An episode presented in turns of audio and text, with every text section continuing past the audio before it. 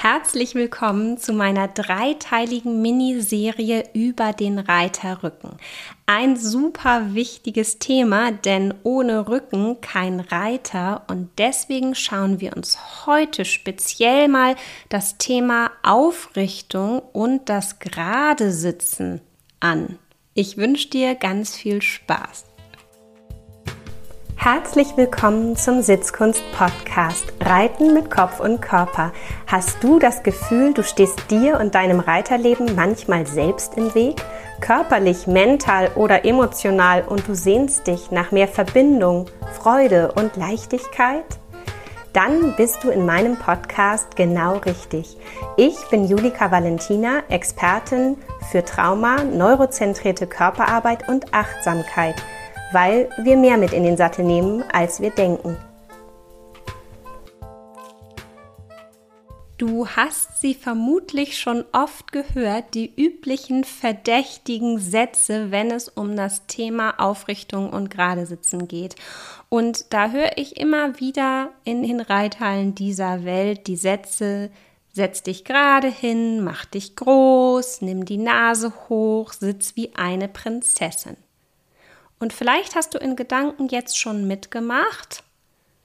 Und dann spür mal rein in deinen Körper. Haben denn diese Worte das bewirkt, was wirklich dein Ziel ist? Meine Wahrnehmung ist ja oft, dass durch diese Worte eher ein, naja, vielleicht gerader, aber eben auch ziemlich unbeweglicher Sitz entsteht, der eher fest und gestreckt ist und mh, mm, die Mischung zwischen der Spannkraft, der Aufrichtung und aber der gleichzeitigen Losgelassenheit und Beweglichkeit eigentlich gar nicht gegeben ist.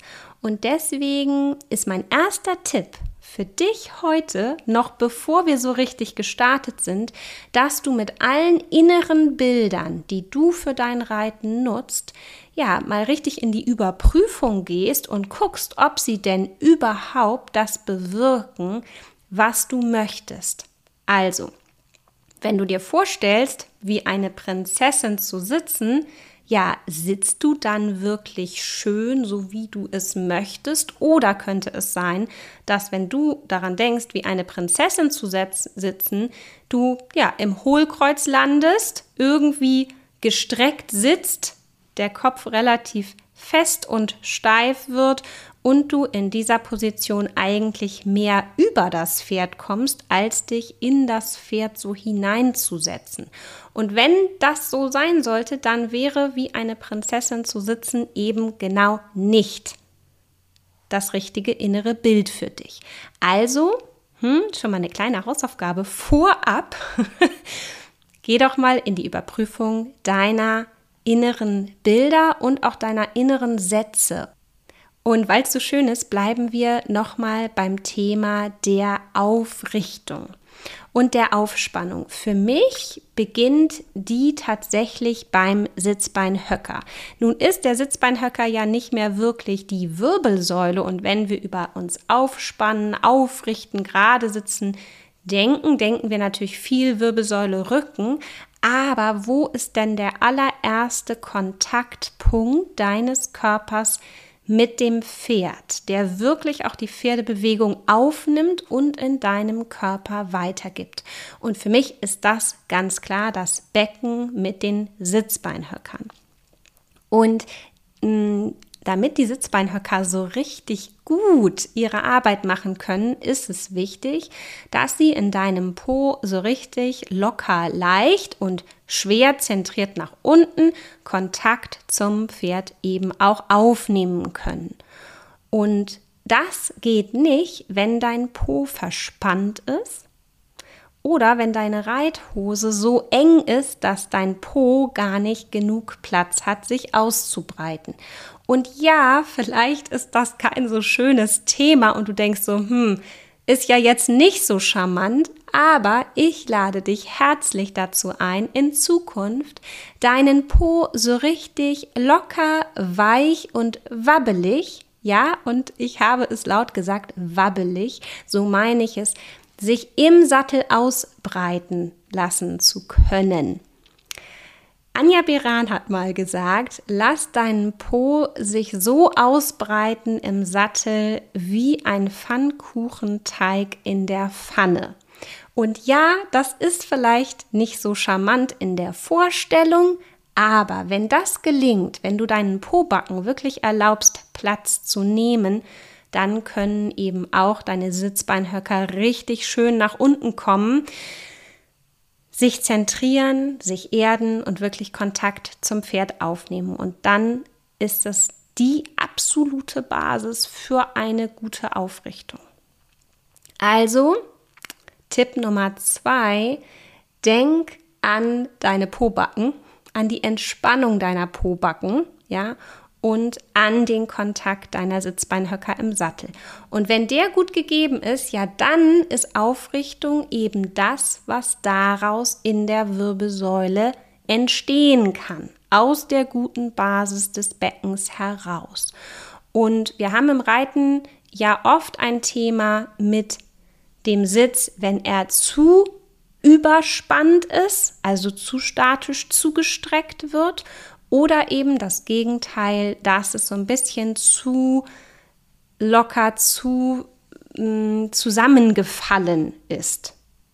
Also zu viel Beugung. Ja, zu viel Streckung oder zu viel Beugung. Am Ende des Tages kommt es auf diese beiden Punkte zurück. Und wenn wir über Streckung und Beugung nachdenken, dann ist das immer auch ein Thema des Nervensystems und des Gehirns. Wir haben in unserem Gehirn ganz spezielle Bereiche im Stammhirn, die sind dafür zuständig, eben eine gewisse Körperspannung herzustellen oder eben auch nicht, also mehr zu beugen oder mehr zu strecken, je nachdem, wie wir es denn gerade brauchen. Und das kann man trainieren, denn diese Gehirnbereiche kann man ganz konkret ansprechen. Das heißt, wenn du so ein Typ bist, der immer eher überstreckt und ist und steif wird auf dem Pferd, dann ist das auf jeden Fall ein Hinweis und man könnte da mit neurozentriertem Training gegensteuern. Oder wenn du immer das Gefühl hast, du bist so ein bisschen schlaff, der Muskeltonus ist einfach irgendwie nicht genug aufgespannt und wenn du versuchst, dich mehr aufzurichten, verspannst du dich mehr, als dass du dich aufspannst, dann ist auch das ein Thema, was zum Thema Muskeltonus gehört, Tonusregulation. Und auch dazu kann man ganz konkret mit Bereichen in deinem Gehirn arbeiten und die so ein bisschen hochfahren und aktivieren.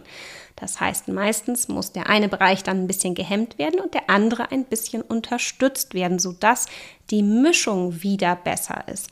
Denn ein richtig schöner, guter Muskeltonus, der fürs Reiten sozusagen die perfekte Grundlage ist, ist ja immer ein Tonus, der in der Mitte liegt. Zwischen der Spannkraft, also der positiven Aufrichtung und eben der Möglichkeit, locker zu sein, beweglich zu sein, also auch Gelenke zu beugen.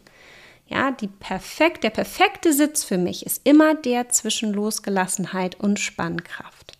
Und zu dem Thema habe ich dir nochmal zwei innere Bilder mitgebracht und auch die darfst du gerne überprüfen, ob sie für dich wirklich stimmig sind.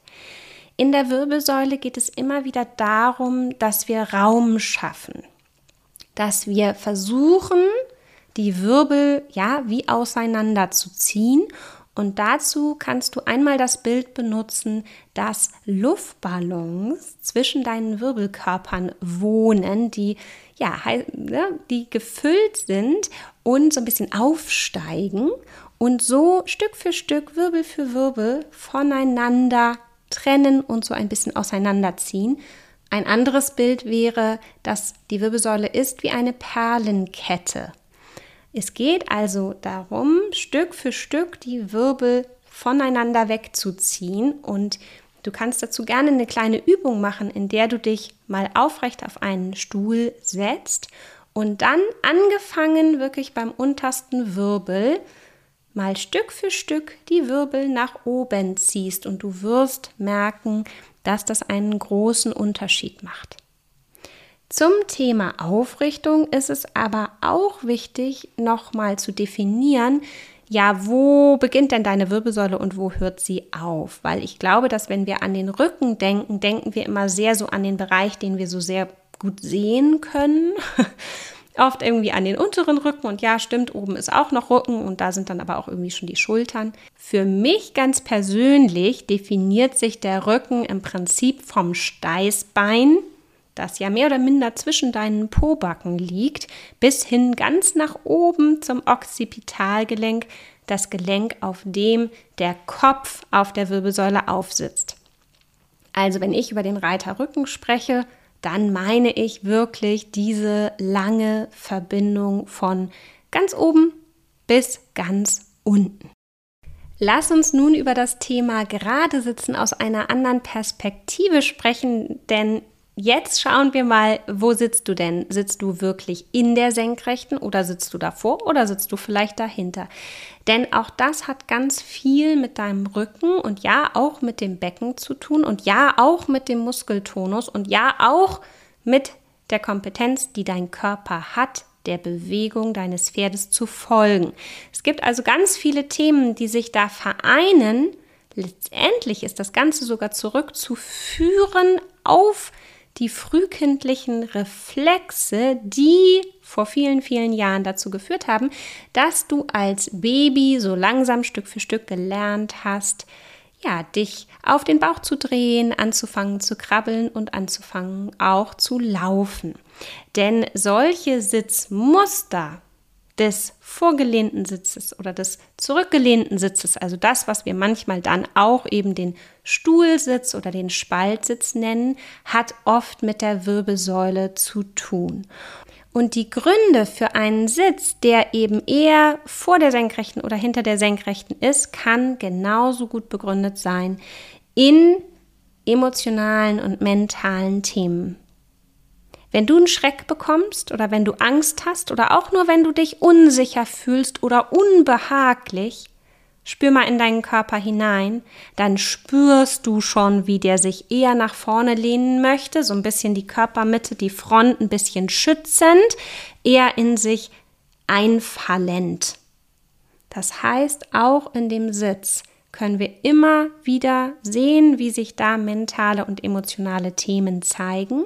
Und auch bei der Position hinter der Senkrechten kann das Ganze mental und emotional begründet sein. Das heißt, wenn du bei dir feststellen kannst, dass das ein oder das andere Sitzthema auf dich zutrifft, dann kann das eben nicht nur eine rein körperliche Ursache haben, sondern manchmal auch mal eine mentale und emotionale.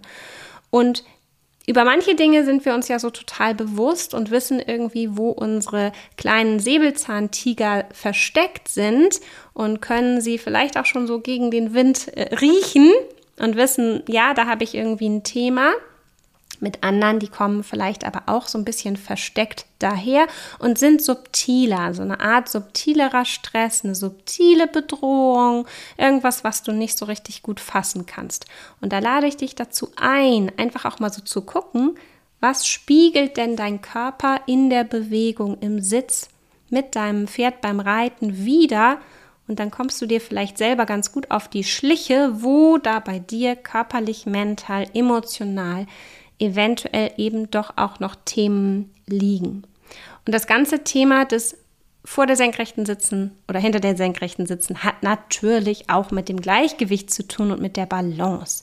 Ganz wichtiger Punkt und gerade den Gleichgewichtssinn, den können wir über neurozentriertes Training super trainieren. Da können wir richtig, richtig viel machen, weil es Übungen gibt, die eben nicht nur einfach dein Gleichgewicht trainieren, wie das so ist, wenn du dich auf ein Wackelbrett stellst, ja, dann wird dein Gleichgewichtssinn natürlich irgendwie auch trainiert, weil du lernst, besser auf dem Ding zu stehen, aber es kann sein, dass die Bereiche, die bei dir wirklich aktiviert werden müssen, dadurch nicht aktiviert werden und oder auch dein System dabei Stress empfindet, deswegen sowieso schon mal Veränderung nicht so richtig gut findet ja, und du am Ende einfach nur spürst, dass du gar nicht so richtig viel besser wirst, obwohl du doch immer auf dem Wackelbrett stehst.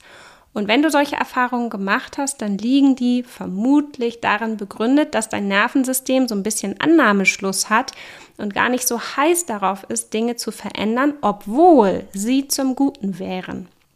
Aber das ist eben das mit dem Gehirn, dass das Gehirn gar nicht so sehr daran interessiert ist, dass es uns gut geht, sondern am Ende eben nur daran interessiert ist, dass wir überleben, ein bisschen egal wie. Und wenn du mehr zu diesem Thema wissen möchtest, dann komm doch mal in meinen Neuro-Crash-Kurs. Dort gebe ich dir wirklich den neurozentrierten Blick in die Reithalle mit und du kriegst ganz, ganz, ganz konkrete Tipps und Tricks und Übungen an die Hand, wie du so diese klassischen Sitzfehler bearbeiten kannst. Ja, und im dritten Punkt, da geht es wirklich darum, sich mal die Schiefe der Wirbelsäule anzugucken, also der Rechts-Links-Schiefe. Mm, weil vielleicht sitzt du ja gerade von der Seite betrachtet, aber von hinten oder vorne denkt man so, nee, das sieht nicht so gerade aus. Ja, du lehnst vielleicht nach rechts oder nach links oder vielleicht bist du in der Taille eingeknickt.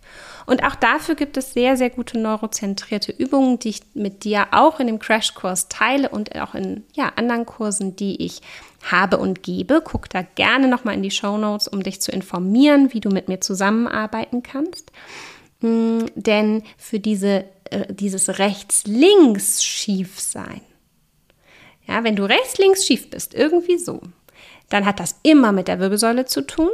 Und weil die Wirbelsäule dann ja nicht so richtig gerade ist und in der Mitte, macht das immer muskuläre Kompensationen. Das heißt, du wirst irgendwo dich irgendwie festmachen und gegenhalten. Und deswegen ist es total wichtig, sich solche Schiefen genauer anzuschauen. Es kann ja auch sein, dass im Hintergrund eine Skoliose hinterliegt ja, oder auch ein Bandscheibenvorfall, dass dein Körper also auf eine Art gute Gründe hat, sich so schief aufs Pferd zu setzen. Vielleicht hat es auch was mit dem Becken zu tun, vielleicht hat es auch was mit dem Psoasmuskel zu tun. Das ist der große Hüftbeuger, der so das Bein mit dem Becken verbindet und eben auch das Becken mit dem unteren Rücken. Und ähm, wenn dort Festigkeiten sind, dann kann sich das ganz oft eben auch in so einer Schiefe zeigen. Und ja, es gibt auch wieder Gehirnbereiche und Bereiche im Stammhirn, die dafür zuständig sind, dich zu stabilisieren. Und das Interessante ist, dass dieser Bereich nicht gleichzeitig beidseitig arbeitet sozusagen, sondern wirklich für die jeweilige Seite. Und wenn der in dem einen Bereich auf der einen Seite vielleicht nicht so gut arbeitet und nicht richtig aktiv ist, kann es sein, dass er da sozusagen einfach seine Stabilitätsfunktion nicht so richtig macht. Und dann kann es sein, dass du da einknickst und es gar nicht so viel mehr ist, als dass dieser Gehirnbereich auf der Seite einmal ein bisschen aktiviert werden muss. Manchmal kann neurozentriertes Training also genauso leicht sein. Es ist wahnsinnig komplex, verstehe mich nicht falsch, aber manchmal kann es auch so leicht sein und das kreiert wahnsinnige Aha-Momente, die dann wirklich manchmal ein bisschen unglaublich sind. ich erlebe das in Lehrgängen immer wieder, weil unser Gehirn ja auch so schnell arbeitet. Das heißt, wenn wir die richtige Veränderung hineingeben ins System, kann die eben auch ja in Lichtgeschwindigkeit umgesetzt werden und eine Schiefe oder ein Fehler, gegen den man vielleicht schon seit Jahren oder Jahrzehnten versucht, gegen anzuarbeiten und immer wieder versucht, sich darauf zu konzentrieren und sich das aber nicht richtig verändern will, das kann halt sein, dass das plötzlich weg ist. Und das ist dann immer ein bisschen unglaublich. und ähm, ja, ist eine riesen, riesengroße Chance für dich als Reiter, wirklich auch so festgesetzte Themen loszuwerden, wo du merkst, dass einfach eben auch das Wollen alleine nicht reicht. Denn letztendlich geht es ja auch darum, dass du den Kopf frei hast fürs Reiten und dass du nicht die ganze Zeit ja eine To-Do-Liste nach der anderen durchgehen musst, ähm, weil das macht im Zweifel dich fest und nicht nur fest im Körper, sondern auch fest im Kopf. Und was wir ja wollen, ist Verbindung, Freude, Leichtigkeit im Sattel genießen. Und damit du das ja für dich auch so umsetzen kannst, hör auf jeden Fall in meine nächste Folge auch rein. Da sprechen wir nämlich noch mal ganz konkret über den Reiterrücken in Teil 2 dieser kleinen Miniserie und gucken uns dann mal so an, wie das denn jetzt so genau in der Umsetzung ist mit der Pferdebewegung in unserem Rücken und was es auch behindern kann. Ich freue mich auf dich. Bis dann. Tschüss.